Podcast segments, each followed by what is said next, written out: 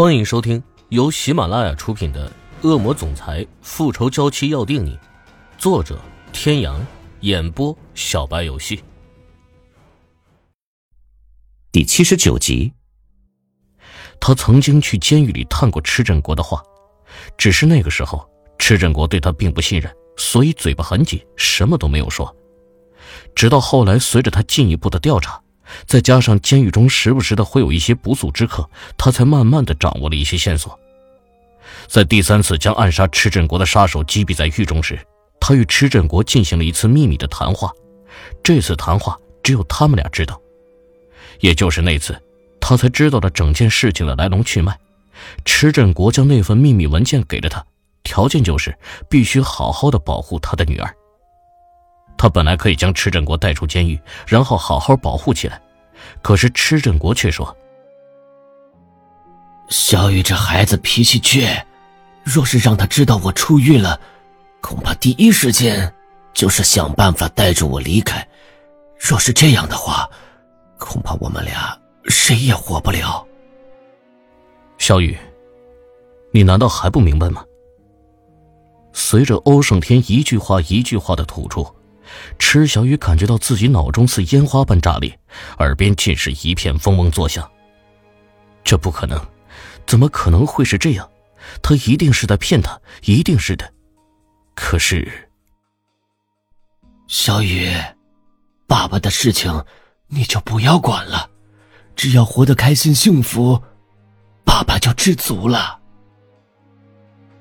他爸爸为什么要说这些话？为什么一直都在说监狱比外面安全？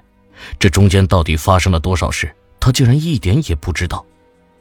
他一心只想着要将爸爸救出来，和爸爸团圆，然后带着爸爸去一个没有人认识他们的地方，平静的生活下去。却不曾想，正是他的这份固执害了他爸爸。而欧胜天，他竟然一直都在保护爸爸。池小雨木讷的将目光转向面前的男人。难道自己从头到尾对他的恨都只是个笑话吗？怎么会这样？他什么都知道，却什么都不肯告诉自己，任由他这样恨着他，误会他。这个男人的心到底有多强大？你明明什么都知道，为什么从来都不告诉我？愣愣的问出口，他的眼眶一阵一阵的发着热。他没有回答，一只手臂穿过他的后颈。整个人伏在他的身上，温柔的抱紧了他。我只是不想你离开。明明应该是很甜蜜的情话，池小雨却觉得心酸不已，抬起的手，缓缓落在他宽厚的背上。为什么？他抬起脸，双眸中尽是温情流转，好看的薄唇落在他的唇上，辗转。不同于他往日里总是霸道强势的掠夺。他的吻轻绵柔和绵长，他甚至忘记了呼吸。吻到最后，他轻轻的在他的唇上一下一下的啄着，像是亲吻最心爱的宝贝一般。薄唇缓缓离开他的唇瓣，落至他的耳边。小雨，我爱你。他的声音有一种蛊惑人心的魅力。他说他爱他。鼻尖一酸，他的眼眶再次湿热起来。男人抬起头，坚定的目光看着他。他懂，他在等他的回应，可是话到嘴边，却怎么也无法说出口。说好了不能爱上他，说好了要一直爱着他的宇哲哥，他怎么能食言呢？可是他的怀抱如此的温暖，他的气息让他如此的安心，他没有办法将他推离。他真的好讨厌这样的自己。过去他给的伤害像刀刻在心上。他不是不想相信，是不敢再去轻易相信。他害怕，如果真的陷进去了，就再也出不来了。无法抵抗他的目光，池小雨唯有闭上自己的眼，假装很疲惫。幽深的眸中划过一丝失落，在他的额头上亲吻了一下。男人翻身躺平，不一会儿就传来平稳的呼吸声。两天一夜不眠不休，他确实是有些累了。心爱的人就在身旁。他终于可以睡个好觉了。大概是睡多了的缘故，池小雨反而是睡不着了。听见身边的人传来平稳的呼吸声，他慢慢的睁开了眼睛。微微一侧头，他就看见了男人好看的侧脸。记忆里，他总是霸道的把自己圈在他的怀中，动也不能动。像今天这样两人并排平躺着，几乎是没有的。每次他仰头看到的都只是他的下巴。为什么要是他？为什么要是这个时候轻易的说出那句话？想到他睡着之前说爸爸有一样东西要给他，后来说着说着就忘记了。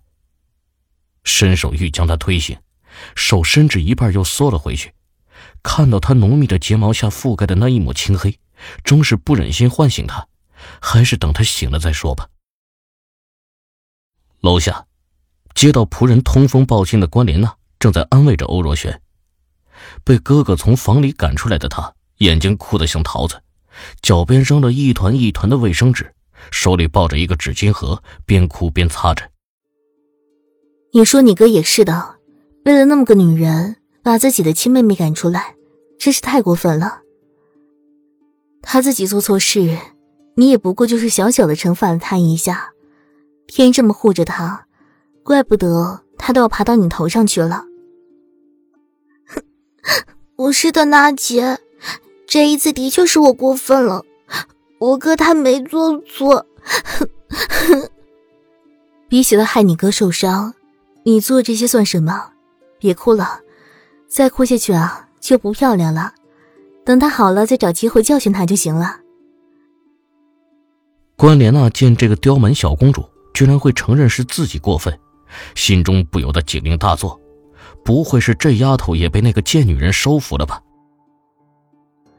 说不定啊，这只是他使的苦肉计，他没办法明着治你，就只能变着法子让你哥收拾你。小心的观察着欧若轩的表情，关莲娜接连出声试探着。本来欧胜天对他现在就是不假辞色，再少了欧若轩这样一个有力的助力的话，他再想重新抢回那个男人，可就难上加难了。苦肉计，按娜姐的说法，就为了让哥收拾她，搭上自己两条腿，怎么想也是笔亏本的买卖吧。会有这么傻的人吗？欧若轩吸了吸鼻子，明亮的大眼中满是疑惑。会是这样吗？虽然跟池小雨相处的时间短，但他直觉他不是那样的人，要不然昨晚他就可以只是装装样子就好了。关莲娜很是擅长揣摩人的心思，话语点到为止，说的太过了，只怕欧若轩反而会反感他。好了，听说你两天没吃饭了。还真当自己是铁打的呀！去洗洗脸，下来吃饭，然后好好的睡个觉，醒来就什么事情都没有了。虽然知道关莲娜只不过是在安慰他，但听在他耳里还是格外的舒服，乖乖的点了点头，转身上了楼。等他下楼，餐厅里已经摆好了饭菜。各位听众朋友，本集到此结束。感谢您的收听。